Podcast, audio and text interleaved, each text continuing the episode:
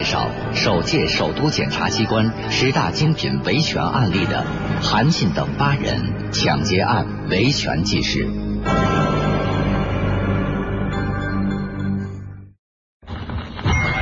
破解层层悬疑，验证蛛丝马迹。这线圈啊，烧成一个团儿，引起了侦查人员的重视。这个人我看不清楚了，但是他穿的什么衣服我记得很清楚。灯啊很亮，最后确定是横排尾的越过车。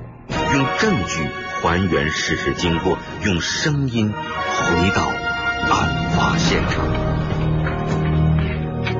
北京交通广播现在说案。听众朋友好，欢迎收听今天的说案，我是姚博。李明福是一家私营的咨询公司的老板，公司的办公地点在本市的东城区王府井附近。公司营业执照登记的经营范围有信息咨询、劳务服务，还有市场调查等等，但是不包括中介服务。但是李明福对于中介服务这一块的钱可是没少挣。他超范围经营、违规进行劳务的中介业务，还四处散发小广告，吹嘘无论何人，只要交纳三百块钱的人民币，公司就可以在一个礼拜内给他介绍到理想的工作。然而，就是这一项超范围经营的业务内容，却给他招来了祸患。说到这个案子，当年负责这个案件的审查和公诉工作的北京市东城区人民检察院的检察官尤小琴回忆说：“这个案子是两千零三年十一月六日，北京市公安局东城分局移送我院审查起诉的。到两千零四年四月六日，东城法院作出一审判决。”本案的办案时间恰好历时五个月。这个案子的案由听上去和生意好像没什么关系，是抢劫案。在这一起抢劫案当中的被害人就是这家私营的咨询公司的老板李明福。两千零三年五一节刚过，在李明福的公司里来了一位找工作的小伙子，叫王树平。王树平是一个二十多岁的。辽宁小伙子，他满怀着打工挣钱的希望来到北京，可他文化不高，又身无一技之长。时间过去了一个多月，在北京也没有找到工作。随着时间推移，他所在的盘场花的差不多了，心情也变得越来越着急，越来越失望。这天，小伙子王树平在大街上溜达，溜达溜达，就接到了李明福公司散发的小广告。广告上说的好。王树平内心的希望又被燃起了，可摸摸腰包，倘若交了这三百元的介绍费，他就几乎是一无所有了。况且他也思量，这广告里的话能信吗？但是只需要再等一个星期就能拥有合适的工作，对他来说是多大的诱惑啊！他想想，身上剩余的钱省着点花，一星期还是可以撑过去的。剩下的钱是饭钱，但是不交这个饭钱，又没工作，又没饭。于是犹豫当中，王树平来到了广告中公司的办公地点。业务员的热情洋溢，加上花言巧语，白领高薪，外加吃住全包，未来美好的蓝图彻底击溃了他的心理防线。年轻的心渴望一搏，三百元钱就作为了赢得明天的赌注。第一个星期，王淑萍是天天上门去问业务员，劝他你耐心点，联系工作需要时间啊。不过啊，一定能帮你找一个理想的工作。第二个星期，钱袋已空的他还是没有着落，他直接找到了公司经理李明福。李明福让他再耐心些。第三个星期，靠朋友接济的他终于被介绍到一家公司，他高高兴兴的去了，才发现是让他去搬家公司当搬运，一个月干满后能得到一百元底薪，每搬一户可另分得五元钱，吃住自理。说是一个礼拜以内就可以得到满意的工作，可是现在连吃饭的钱都没了，三个星期才给找了一个这样的苦差事。王树平的脑子里有被骗的愤怒。找李明福要回三百元钱，成了他大脑里唯一的声音。可想而知，这钱哪是那么容易就要得回来的？美好的蓝图只是说在嘴上，又没有落在纸上。交钱时，业务员是满面春风；要钱时，已是冷若冰霜。好话说尽不行，又吵又闹还是不行。合法的途径他想都没想，愤怒加上失望，使他滋生了报复心理。你李云福不愿退我三百元钱，我要李加倍偿还，付出更多。于是，愤怒的年轻的小伙王树平回来了。他回到了自己的暂住地，把自己被骗这事儿告诉了自己的同乡关军。关军与他一拍即合，软的不行，咱就来硬的。但关军说自己来京时间不长，不认识什么人，这事儿办不下来。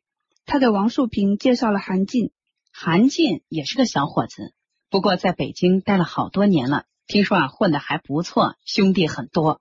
韩进提出，为三百元钱犯不着兴师动众，要干就干大的。非冲进去抢个万儿八千的不可，但抢得的钱得由自己来分。这李明福的公司到底有没有钱呢？关军和韩进两个人让王树平描述了一下李明福公司的情况，以便下手。王树平告诉他们，一进门是一个狭长的接待室，大约有六个人在那儿办公。接待室的左侧有三间并排的小办公室，李明福就在中间的小办公室办公。三人一合计，不成。对方至少有七个人，自己这边才三个人，太少了。韩进想起了朱立伟，朱立伟也是个年轻小伙，那是韩进在半个月前在地摊上吃羊肉串的时候认识的哥们儿。朱立伟是北京市崇文区人，初中毕业后一直没工作，家境也一般，但他为人豪爽，结交了不少社会上的无业闲散人员，经常在外面打抱不平。这事儿找他办准没错。要说这王树平的推测还真是正确的。七月二十五号的下午，王树平到朱立伟家中，对他说了自己的打算。朱立伟正在家里闲的没事儿，顿时就来了精神。他们不就七个人吗？兄弟，我现在就能叫上八个人。你说吧，哪天几点在哪儿集合？我一个电话，他们全来了。一听这话，王树平当然很高兴。那趁热打铁吧，我就做主了。明天下午两点，在崇文门新世界商场麦当劳餐厅前汇合吧。这边朱立伟立刻就打电话，把自己的几个哥们儿毛杰、李世信、李安、李兰四个人叫到了自己家里商量这事儿。四个人一听，还都挺愿意参加。第二天下午两点，在新世界麦当劳见，有事麻烦他们。冯松当即答应了。其实朱立伟认识的这些人，也都是朱立伟的街坊邻居。最远的也在崇文区内，年龄大多数都是在二十岁到三十岁之间，和朱立伟相识多年，关系紧密，不时结伙犯点所谓的小错。黄树平见朱立伟办事如此迅速果断，也打电话将韩静和关军叫到朱立伟家。八个年轻力壮的小伙子凑在了一起，就开始商量怎么抢钱。给这家黑中介公司的老板李明福点颜色看看。朱立伟提出，我们这哥儿几个以前也没干过，明儿就在新世界听韩哥安排吧。韩进这边三人对此提议也没意见，大家就此散去。临走，韩进没忘表示一把，给了朱立伟两百元钱，说是用于哥儿几个打车喝水的钱。朱立伟欣然笑纳。韩进这三个人的商议却没有结束。因为官军还有更加高明的想法，明天的事儿是因王树平而起，所以王树平你必须去。朱立伟那边去八个人足够了，我和韩进就没有必要去冒这个险了。王树平也觉得自己该讲点义气，韩哥，你都为我找来八个人了，我自己去就行，没必要让你和官军去冲锋陷阵。韩哥明天安排时就让朱立伟他们去打人吧，我就管带他们去和最后收钱。你和官军就说李明福还有另外的两个点，你们分别去那两个点看看李明福在不在，就这么溜了，咱们大家不都安全了吗？听王树平这么讲，韩进觉得很满意。二零零三年的七月二十六号的中午，也就是这八个小伙子商议要去抢劫李明福的第二天，其中的一个小伙子毛杰来到了朱立伟家。毛杰到朱立伟家中，下午两点到了新世界麦当劳。看见韩进、关军、王树平三人已在那儿了。一会儿，李世信、李兰、李安也分别到了。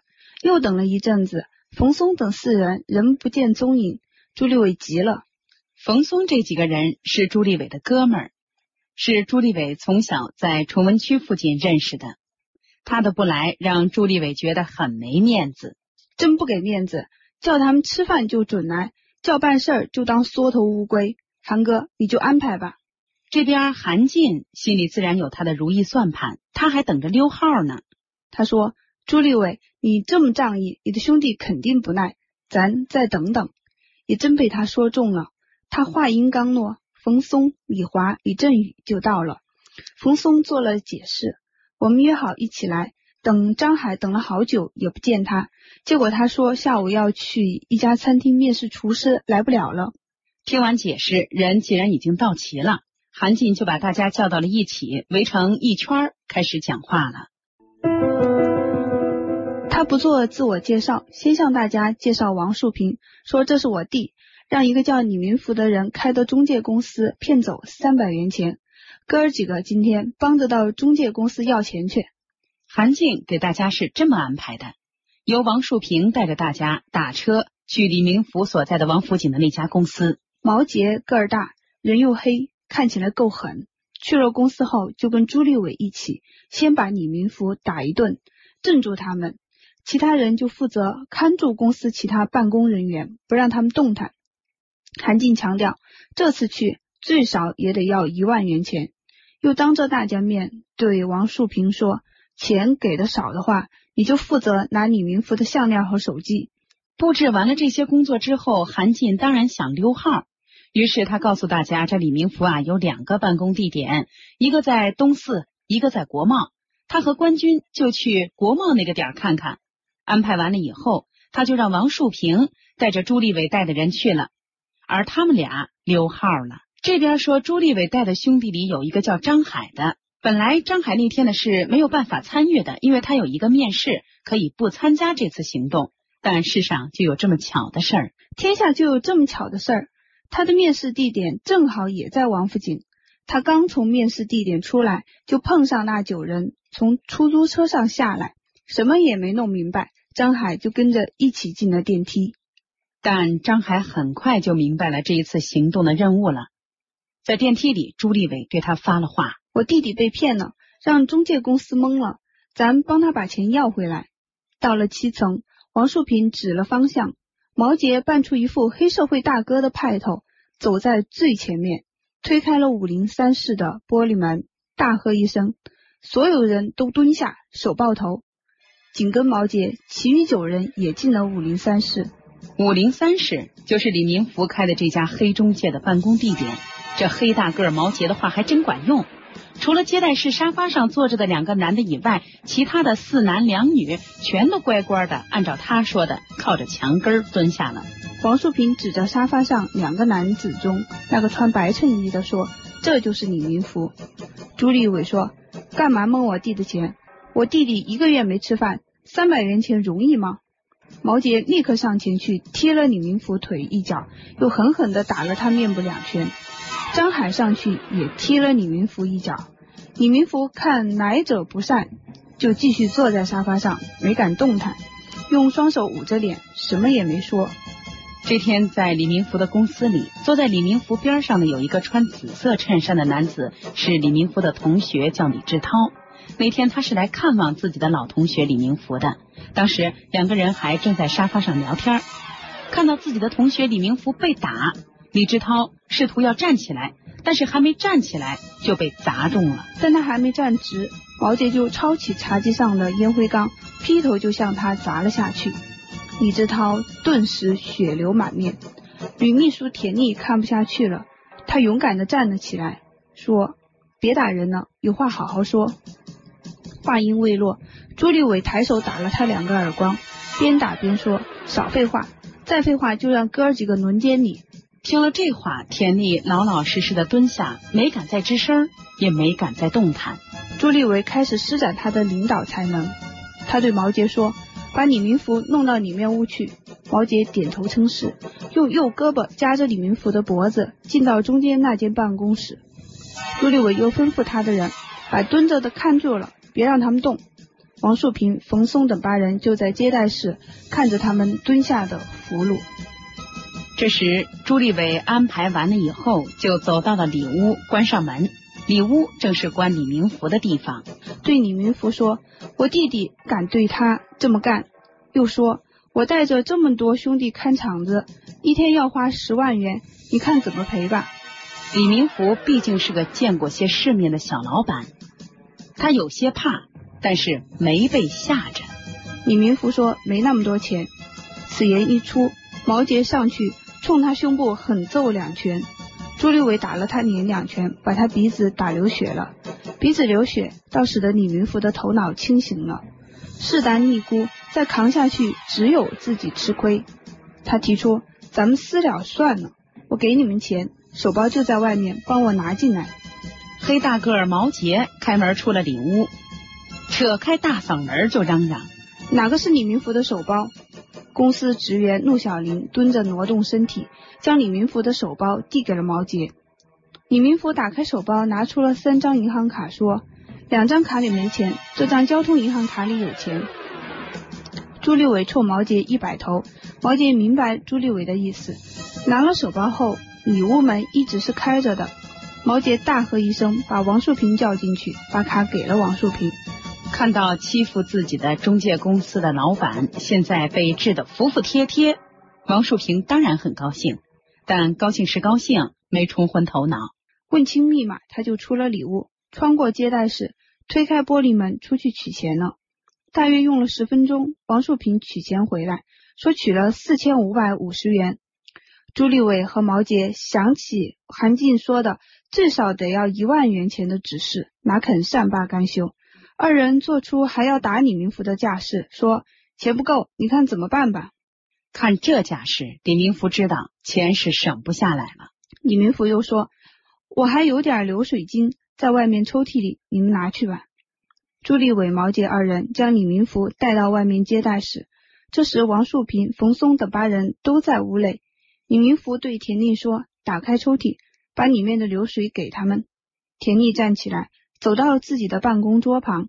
田丽的办公桌离大门很近，而他蹲的地方是在接待室的另一侧。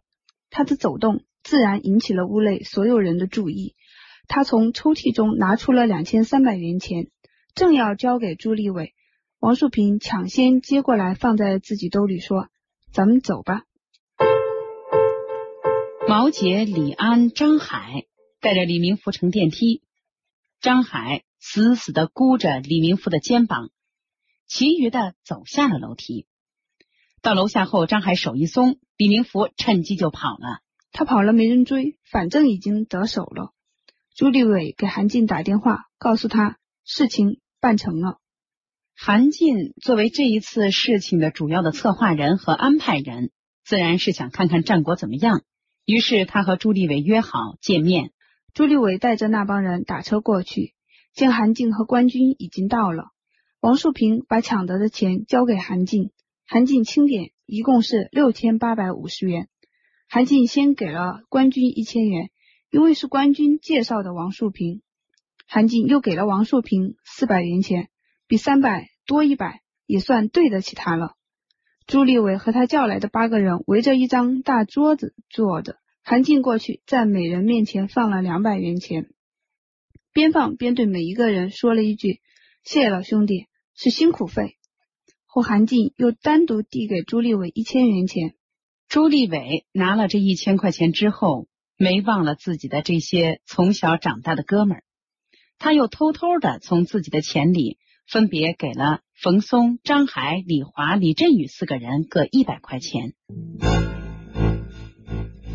这边黑中介公司的老板李明福，自从从张海的胳膊底下逃生了之后，没人追，就大气不敢出，在自己办公楼的附近，直到看到这几个人走远了，很长时间都没回来，才又偷偷的溜回了办公室。被害人李明福当天下午就到北京市公安局东城分局王府井大街派出所报案。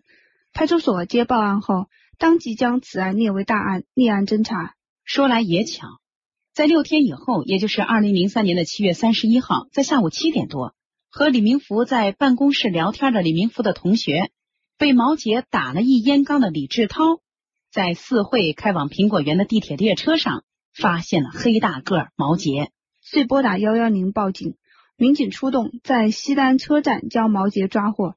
毛杰被抓后交代了共同犯罪的经过。两千零三年八月三日二十二时，王府井大街派出所民警跟踪朱立伟至西城区西四一家海鲜城，在民警对他进行抓捕时，他指认旁边一名男青年是七月二十六日抢劫的抢劫的组织策划人，韩进就此一同落网。朱立伟被抓的当晚，冯松就已经得知案发了。他通知了张海、李华、李振宇四个人离家外逃。在这期间，四个人还精心的协商，约好了时间、地点、方式。在二零零三年的八月二十一号，几个年轻小伙各自在家长的陪同下，到王府井大街派出所投了案。两千零三年十一月六日。我们收到北京市公安局东城分局移送本院审查起诉的犯罪嫌疑人韩进、朱立伟、毛杰、张海、冯松、李华、李振宇等七人涉嫌抢劫一案，七人均已经过我院批捕处批准逮捕，均被羁押在北京市东城区看守所。这个事儿啊，看起来、听起来好像不复杂。承办人通过仔细的阅卷和同七个被告人的详细讯问，他们了解到。这个看似简单的案件，却有以下的四多一大几个特点：一是涉案人员及在逃人员多；第二多就是这个案子涉及到的自首、立功、从犯等法定量刑的情节非常多；第三个特点是这个案子的被害人、证人无法查找的多；第四个特点就是犯罪嫌疑人不如实供述、翻供的非常多，而且因为这四多。本案也就有了另一个特点，一大，那就是律师的辩护的空间大。面对这四大一多的特点，由此也揭开了这个案件艰难的办案历程。那么这几个人会被绳之以法吗？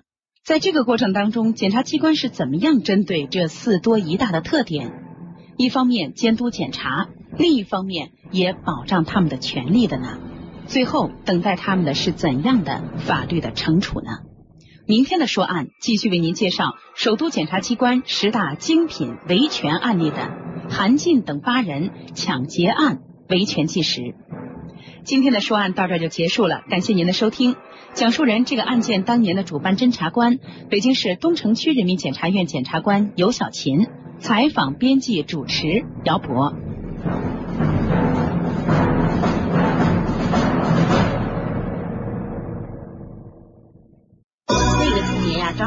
那些案件的见证者，那些案件的叙述人，家这门是锁的，那些案件的来龙去脉，那些案件的轮廓细节，过往岁月中那些令人警醒的案件，今日时光里为你一一道来。说案。北京交通广播，二零零六年全新打造，每天十三点至十三点三十分，姚博吴勇为您回溯现场。